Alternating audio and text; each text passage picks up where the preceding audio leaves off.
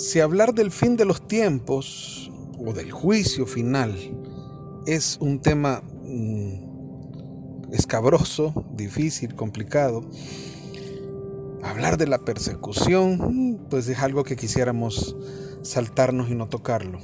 Digo porque la mayoría de personas, por ejemplo, tratamos de anunciar el Evangelio, los que en algún momento eh, pues nos, vemos movidos a anunciar el Evangelio, la evangelización, la misión, y de alguna manera uno quizás quiere vender que el seguimiento de Cristo todo es felicidad.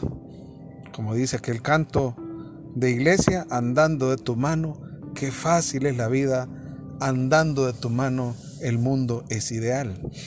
El asunto es que lo que describe la escritura, si podemos llamar la suerte de los que siguen a Jesús, de los discípulos de Jesús, no siempre va acompañada de extrema felicidad. Claro, claro que nos cambia la vida. Claro que es un nuevo estilo de vida que nos regocija, que nos hace ser felices, que nos realiza como personas, pero no podemos dejar de lado el hecho de la persecución. Cuando Pedro y los discípulos de alguna manera le, reclaman, podríamos decir, a Jesús el hecho de, bueno, nosotros lo hemos dejado todo y a nosotros qué, pues qué nos va a tocar, digamos en la repartición de cosas, ¿qué nos va a tocar? Y entonces, bueno, Jesús ahí le explica claramente a Pedro y a los demás, ¿sí? En esta misma vida tendrán y se les dará el ciento por uno en hermanos, en hermanas, en casas. Se les dará, sí, junto con persecuciones. O sea, en ningún momento Jesús quiso que aquellos que lo siguieran estuvieran al margen o sin conocer la suerte que les tocaría. Porque de alguna manera es una situación bastante comprensible. Aunque no lo queramos ver, aunque queramos hacernos del ojo pacho, pero es comprensible. Vamos contra la corriente. Obviamente el peso, la fuerza de la corriente va en contra de nosotros y nos va a golpear pero no hay duda que eso nos hace realizarnos como personas, como seres humanos. De eso vamos a hablar hoy, inspirados en esta porción de la palabra de Dios, pues la tomamos del Evangelio según San Lucas, seguimos en el capítulo 21, leemos ahora del versículo 12 al versículo 19. Y desde luego lo leemos en el nombre del Padre, del Hijo, del Espíritu Santo. Amén. Pero antes de que eso ocurra, los tomarán a ustedes presos, los perseguirán, los entregarán a los tribunales judíos y los meterán en sus cárceles. Los harán comparecer ante reyes y gobernadores por causa de mi nombre. Y esa será para ustedes la oportunidad de dar testimonio de mí. Tengan bien presente que no deberán preocuparse entonces por su defensa pues yo mismo les daré palabras y sabiduría, y ninguno de sus opositores podrá resistir ni contradecirles. Ustedes serán entregados por sus padres, hermanos, parientes y amigos, y algunos de ustedes serán ajusticiados. Serán odiados por todos a causa de mi nombre. Con todo, ni un cabello de su cabeza se perderá. Manténgase firme y se salvarán. Palabra del Señor Gloria y honor a ti, Señor Jesús.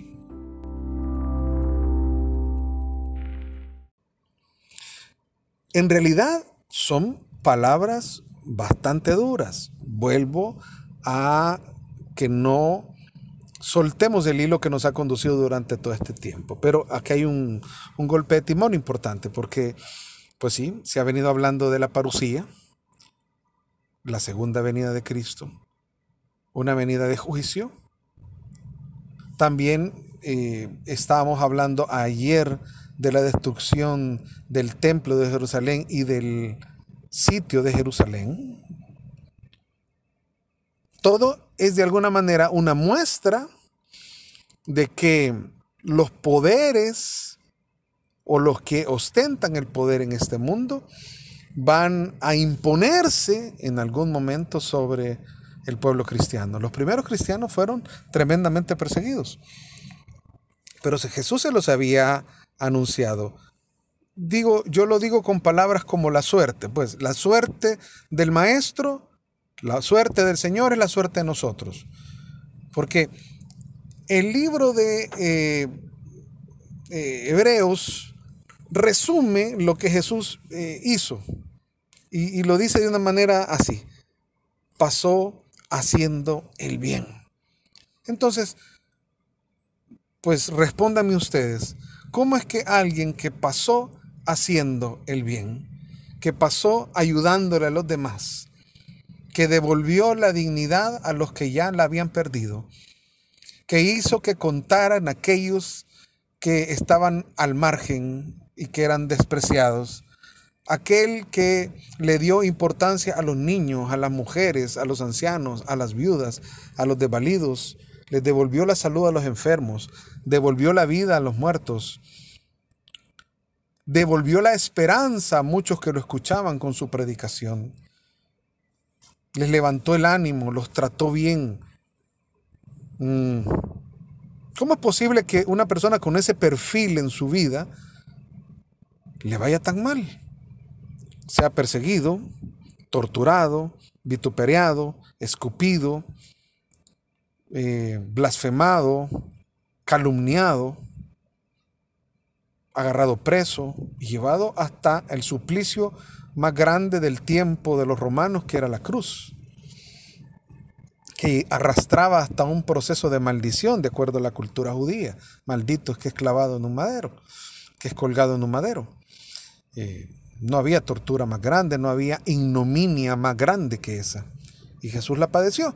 Y, entonces dice uno, bueno, pero ahora Jesús nos traslada a nosotros esta situación. Se la traslada primero, obviamente, a sus discípulos. Dice, bueno, el que ha decidido seguirme a mí, bueno, le va a tocar eso también. Pero insisto, en lo que dije en la introducción de este, este podcast que estamos compartiendo hoy, es que de alguna manera lo podemos entender, digo, una manera práctica, es que lo podemos entender así. Es que vamos contra la corriente, queridos hermanos, amigos, vamos contra la corriente. ¿Sí? Si pudiéramos nosotros enumerar todas las situaciones que se dan en este mundo, pues nosotros podríamos hablar de injusticia, de impera el odio, el resentimiento, la división. Si hablamos en características socialpolíticas, impera la polarización, es decir, unos extremos a un lado y otro. Estos son los que están de mi lado son los buenos, los que están del otro lado son malos, son contrarios, son mis enemigos, son mi, mi competencia, los destruyo, los, los calumnio, eh, hablo mal de ellos, no me importa, ese, uso cualquier tipo de aparataje, el que fuera posible, con tal de desprestigiar al otro. Y así vivimos, no solo en materia política, así vivimos en la sociedad. Y tirándonos unos contra los otros, tratando de ir pasar encima del otro, se ve en los ambientes laborales, se ve en los ambientes sociales, se ve en los ambientes políticos, se ve en redes sociales, una persona emite un comentario y hay 100 que se lo acaban, 100 es decir, nadie puede disentir lo que el otro dice porque se lo acaban. Porque, es decir, esa es la corriente de este mundo. Impera eh, lo bochornoso, lo, eh, por ejemplo, en las cuestiones de eh, artísticas, por ejemplo, todo lo que hable de sexo, de libertad sexual, de degeneración, de patanería, eso tiene éxito, eso triunfa. Triunfan los cantantes que cantan cada tontera que se les ocurre y triunfan. Y hay gente que hace arte, haciendo cosas buenas, haciendo, aportando a la sociedad, em, eh, poniendo pensamientos eh, filosóficos o algo bien pensado, bien estructurado. No, eso no triunfa, eso, eso queda casi que en el olvido. ¿Se dan cuenta de alguna manera? Si vamos revisando, y me, tardaría demasiado en estar revisando cada detalle, pero no hay duda que la corriente va de un lado. Va de un lado y va arrasando. Y es como cuando jugábamos de niño aquello que se llamaba el que no se aparte, me lo llevo. Porque si no nos apartamos nos pasa llevando la corriente. El asunto, hermanos, es que nosotros, antes de estar preocupados por lo que va a suceder en aquellos tiempos, que Jesús nos dijo, momento, dejen de estar preocupados por lo que va a pasar en aquel momento. ¿Qué insistencia la de ustedes en saber el día, la hora y cuándo va a suceder? Preocúpense más bien por lo de ahorita, lo que pasa ahorita, lo que podemos incidir en este momento. Eso es lo importante. Lo importante es lo que hacemos ahora, lo que construimos ahora. Hermanos, es una nueva relación. Jesucristo nos ha enseñado, dije yo ayer, un nuevo culto, pero en realidad no es un culto, en realidad es un estilo de vida relacional directo con Dios. Él está enseñándonos a dirigirnos directamente a Dios. Es más, él hasta quitó, digamos, ese término Dios porque era muy elevado y le puso un término más cercano, un término más familiar y le llamó Abba. Ni siquiera el padre, sino papacito, papito, un término de, un, de ternura de un, de un hijo para, un, para su papá. Es el tipo de relación que Jesús quiere. Y si nosotros implantamos eso en nuestra vida, entonces, hermanos, siempre va a haber gente que esté en contra de nosotros. ¿Por qué? Porque nosotros somos seres, personas que estamos intentando llevar luz en medio de las tinieblas. ¿Y qué pasa si usted en un ambiente de oscuridad usted lleva luz? ¿Qué es lo que le sucede a los que están en la oscuridad? No se choquean. No, no, no, no, no se obnubilan. Se, inmediatamente eh, rechazan la luz. Es, algo, creo yo, en sentido bien común, bien, bien práctico, pues. Porque es, en realidad eso pasa. El mundo yace en el poder de las tinieblas. Así lo ha dicho el apóstol Juan. Y en realidad es verdad.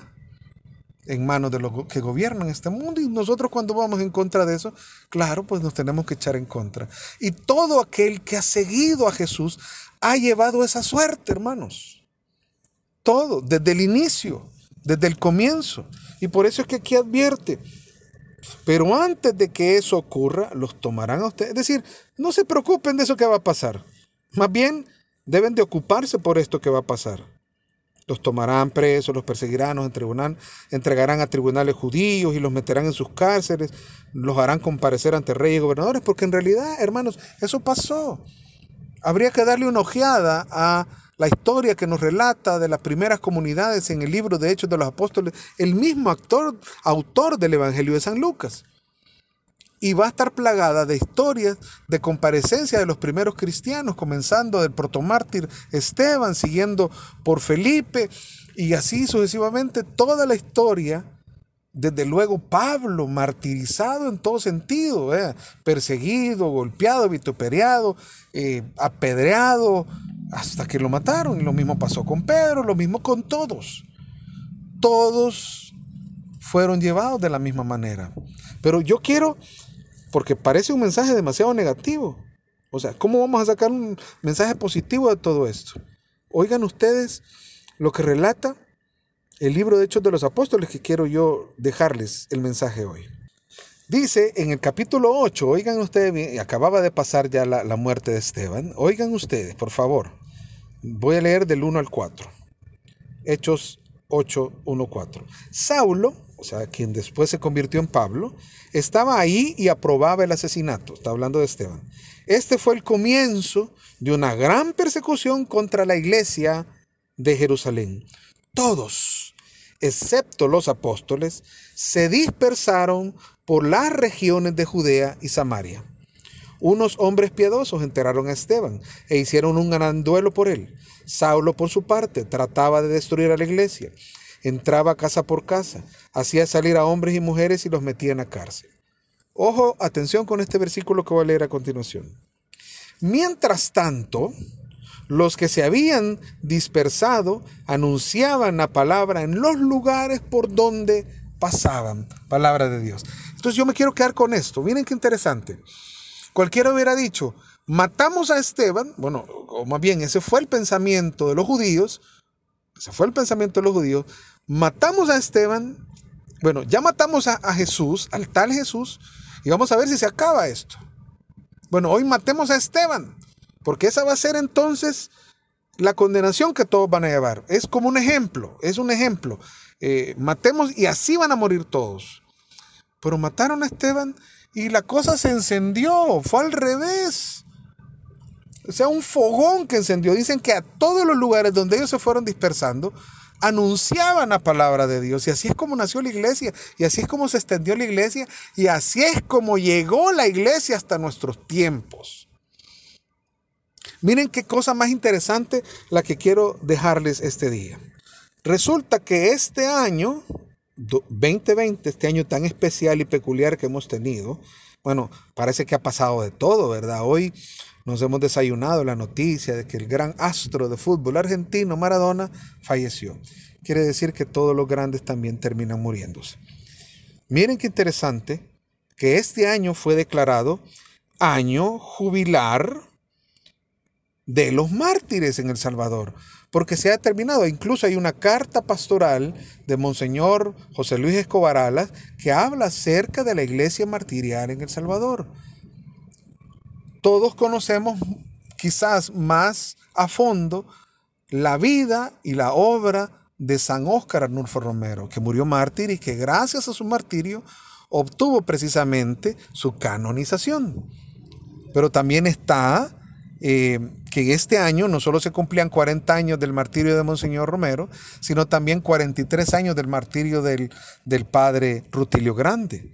Y así hay otros también, como el padre es, eh, Cosme Espesoto. Y así habrán otro, una gran cantidad. Hay una cantidad, no innumerable, pero sí basta, de sacerdotes, religiosas, religiosos, catequistas, laicos que murieron por anunciar la buena nueva en El Salvador. Sí, en nuestro país, en El Salvador. Precisamente por eso se había declarado este día un año para los mártires. Claro, muy probablemente por la situación que hemos vivido se ha escapado un poco y ya no se le hizo tanta publicidad. Pero es importante que lo recalquemos. Porque de alguna manera hay palabras maravillosas que nos recuerda, por ejemplo, a San Oscar Romero diciendo que la sangre de los mártires semilla del reino de Dios. Es sembrar el Evangelio, porque eso pasó con, con, con eh, la muerte de Esteban, eso pasó con la muerte de Felipe y eso pasó con la muerte de tantos. Y eso ha pasado con la muerte de San Óscar Arnulfo Romero y eso ha pasado, eso hace que brote todavía más, con fuerza con fuerza. Martirio o mártir es una palabra griega que significa testigo. Y nosotros somos testigos en medio de este mundo, hermanos. Tal vez no es tan alentador, pero pensemos, sigue habiendo una promesa. Esa promesa no ha terminado. La promesa que el Señor nos ha dejado en su palabra este día. Y quiero recordársela. Con todo, Serán odiados por todos a causa de mi nombre, pero con todo, ni un cabello de su cabeza se perderá. Manténgase firmes y se salvarán. Esto es un aspecto proverbial, no para decir no se van a morir, no. Manténganse firmes y se salvarán, porque tenemos la esperanza de la resurrección y de la vida eterna. Y de la vida eterna. Es un nuevo estilo de vida. Yo les invito a que no tengamos miedo no tengamos miedo de salir del anonimato. Esa es una palabra que yo voy a insistir mucho en decir. ¿Qué quiere decir lo que les estoy eh, diciendo? Es que no tengamos miedo de decir que somos cristianos. No tengamos miedo de decir que seguimos a Cristo. No tengamos miedo. Porque Él ha prometido respaldarnos y estar con nosotros hasta el final. Y el que se mantenga firme hasta el final, se salvará. Que toda la gloria sea para el Señor. Y recuerden, por favor, que la palabra de Dios es palabra que renueva.